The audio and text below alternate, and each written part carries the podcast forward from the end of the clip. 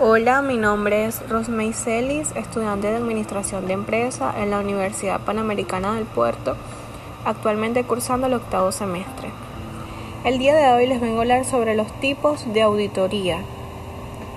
Se dice que los más resaltantes son la auditoría externa, que trata de un examen detallado por parte de un auditor, totalmente ajeno a la entidad auditada se dice que con la finalidad de emitir una opinión objetiva y neutral sobre el sistema informativo de la entidad financiera.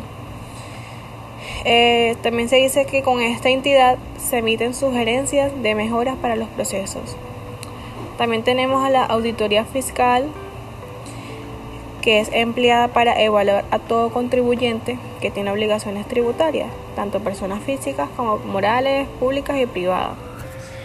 Eh, también tenemos a la auditoría interna,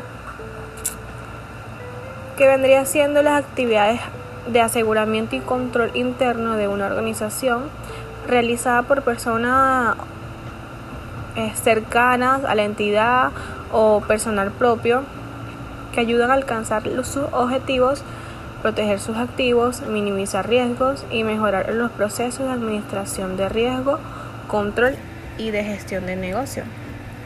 Y por último tenemos a la auditoría administrativa, que es la evaluación y análisis integral de, de la gestión de actividad, de los métodos de control, medios de operación y los recursos de cualquier organización a fin de conocer su estado y determinar oportunidades para mejorar. Muchas gracias por su atención.